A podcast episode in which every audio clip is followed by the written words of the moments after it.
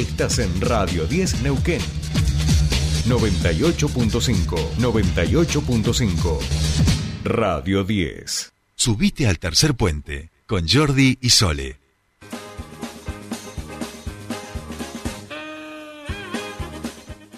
Bien, ya estamos aquí, 8.40 minutos, y los saludamos a nuestro queridísimo columnista de Academicismo Popular, el gran, el único, el singular, doctor en historia, Fernando Casulo. Muy buenos días, Fer, ¿cómo te va? Bienvenido a tu espacio.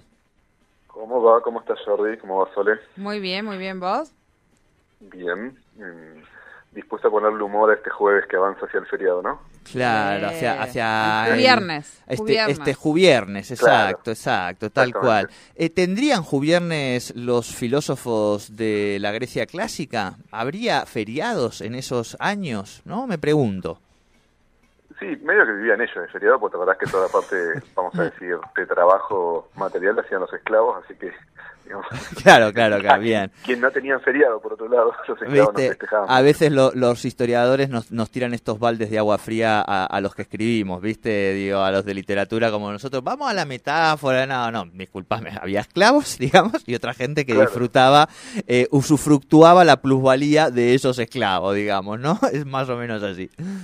Fer, querido, eh, bueno, tenemos como siempre un Twitter, este, un hilo que nos permite empezar a pensar un poco de historia y un poquito también de hacerlo en clave, en este caso eh, de humor. Contextualicemos primero de qué vamos a hablar y nos metemos ya en el baile, ¿te parece? Me encanta. Bueno, eh, primero un poco... Sole ya se está riendo. Sole ya, está leyendo el tweet, ya la veo y está riéndose, ¿viste? Ya arrancó viste que venimos como muy, eh, digamos, muy realidad, muy cruda realidad, y bueno, siempre está bueno hacer estos, estos hilos y estos tweets que son así como más, eh, que cortan un poco, ¿no? Como la diaria, de, por otro lado, algo que ha sido la, característica de esta cuenta, que es, bueno, tweets que de pronto empiezan un poco delirio y terminan más delirio aún.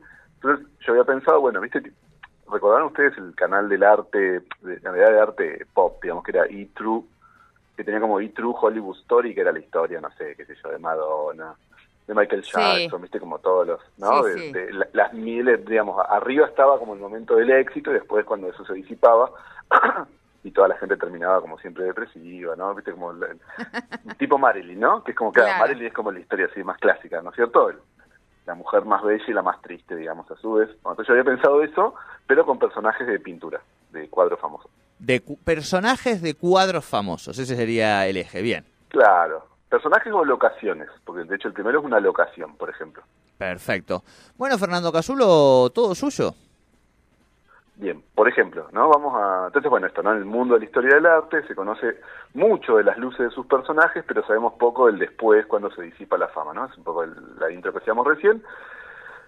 Eh, e-True Painting Story es el, hashtag, le decimos al público, y bueno, por ejemplo, vamos, vamos a empezar, ¿no? Hagamos la idea de, bueno, y, llamémosle al, público que haga un, ejercicio de imaginación, la noche estrellada, de hecho en realidad este hilo ya hace un montón que lo quería hacer y lo terminé como de consolidar porque viste que está la, la exposición esta de Van Gogh en Buenos Aires. Sí. Eh, entonces nadie, una persona estuvo, me mandó, viste, me mandó, re linda, se la ve por supuesto, yo no pude ir, eh, bueno, me mandó una foto, un videito, y dije, ah, la noche estrellada, ¿qué hubiera sido, digamos, la noche estrellada la tuvieron que vender, ¿no? Entonces, la noche estrellada se tiró abajo, ¿no? Y hoy es un fútbol 8, y hay una foto, digamos, de una cancha de fútbol 8 con una luz así, esas luces, viste, para poder seguir jugando, eh, y, digamos, era esa, así inicia la tónica. Después otro, a ver, el cuadro es muy conocido, pero bueno, no, necesariamente lo tiene que conocer todo el mundo, se llama no el, cuadro Convergencia de Jason Pollock, pero Bien. la idea es, bueno, era un pintor que tiraba muchas manchas, vamos a decir así. Eh, el cuadro, para quienes no lo conozcan y con todo el respeto a los historiadores del arte, el cuadro Convergencia, Jason Pollock es como que le diera seis colores a, un nene, digamos, y los, eh, tirara todos sobre el mismo tamiz, ¿no? Me da risa porque ya están, en este momento está, digamos, gestionando la reunión en Bellas Artes para eh, sancionarnos. Bueno, sí, Jason Polo tirando las pinturas, etcétera, etcétera. Bueno, se sabe sí mismo que Jason Polo, que también terminó, él era una persona con muchísima, digamos, vida interna, caso demasiado, y una película con Mel Harris. Bueno, en su peor momento económico debió vender su cuadro Convergencia, en cuyas instalaciones un unos poco éticos empresarios montaron un paintball. Claro. Que todavía, hoy todavía funciona con reserva previa en Bursaco. Vos querés jugar al paintball en, en Bursaco de, de polo, tenés que sacar turno.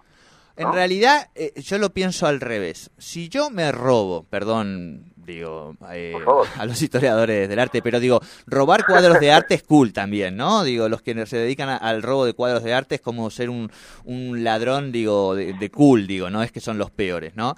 Si yo me robo un cuadro de Jason Polo, como es Convergencia, el mejor lugar para esconderlo es el Pimba de Bursaco.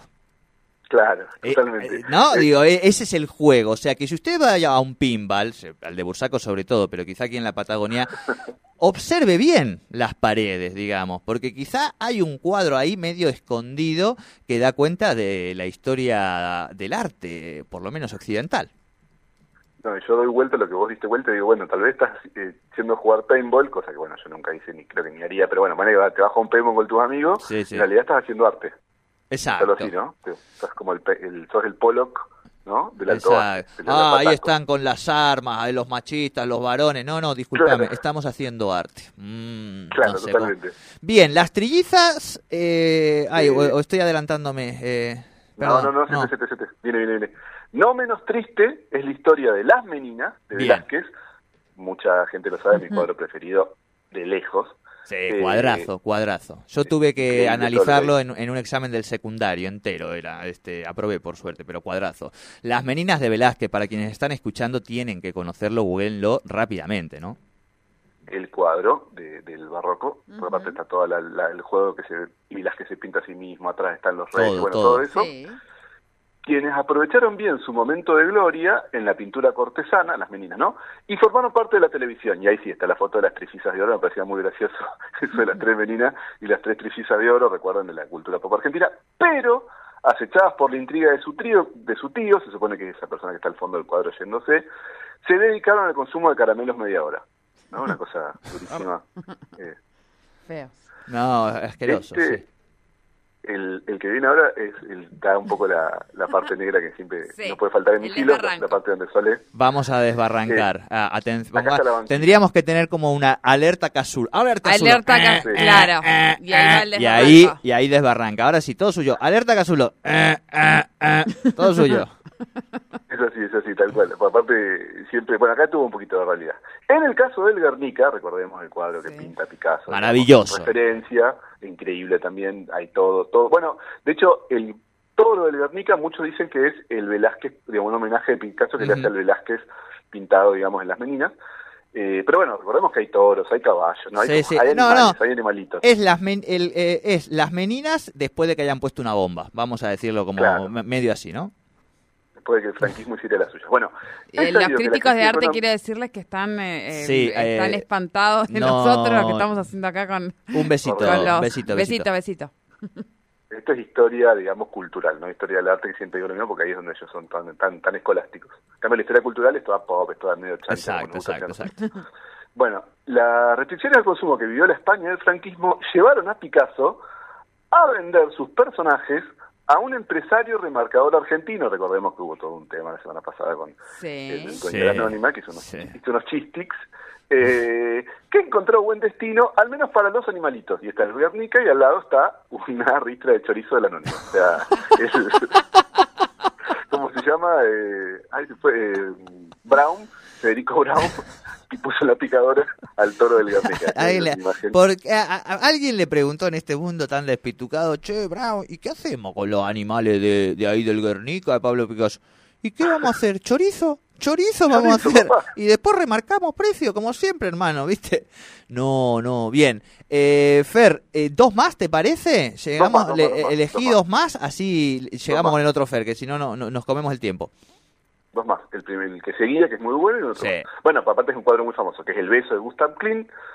En el caso del afamado cuadro del beso de Gustav Klimt, es especialmente polémico si la continuidad de sus personajes fue para mejor o para peor, ¿no? Cómo fue la vida de los que se daban el beso.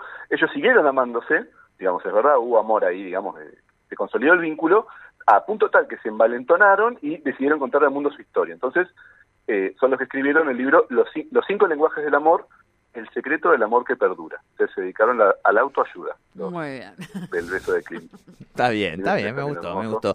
Bueno, y otro de los grandes cuadros que para mí, eh, para mí al menos también son fundamentales, la persistencia de la memoria de Salvador Dalí, el de los eh, relojes, Relojes que se que se funden, Que se exactamente, Eh, otro de los cuadros fundamentales, y aquí también nos van a matar los historiadores del arte, Fernando. To- Totalmente. Eh, siempre yo te digo uno de mis tweets históricos que yo se repito, es tipo, ¿me decís la hora Salvador Dalí? ¿No? Porque está... bueno, terminamos. Eh, en el caso de los relojes, la persistencia de la memoria de Salvador Dalí, sus trayectorias fueron divergentes. Uno terminó de extra en Doctor Strange, recordemos que en Doctor Strange hasta importante, un reloj que se, la- ese la pegó, pero otro fue adquirido por Paddle Watch, que es la histórica marca de la tele, cosa más popera, ¿no? Más de cultura, digamos, de industria cultural que Paddle Watch. Y fue rechazado en vivo por Ricardo Ford en el programa de Tinelli. Le quiso regalar Tinelli a Ricardo Ford, Ricardo Ford dijo, no, Paddle Watch, yo, ¿no? Yo conduzco, yo conduzco Rolls Royce. Claro, Así claro, claro. Y usa de Dalí. No, no, tremendo. Bueno, este hilo continúa, tiene varias, varias propuestas más. Después, como No, siempre, no, la gente le va sumando La también. Yoconda, la Yoconda también, mírenlo en La, la... Yoconda, bueno, hay varios, pero los invitamos a que los vean. Este y Fernando, como siempre, te, agrade- te agradecemos. Pará, Sole, un poquito, por favor. ¿Eh? Te- Estoy tentada. Está tentada. Estoy está- está- tentada, está- perdón. Andá llamando a Fernando. Andá a Fernando Polianqui. Así vamos haciendo. Fernando Casulo, como siempre, un placer enorme. Este Abrazo, ratito este, para pensar la historia de una manera un poco más entretenida. Abrazo grande y buen fin de semana XXL para ti. Igualmente.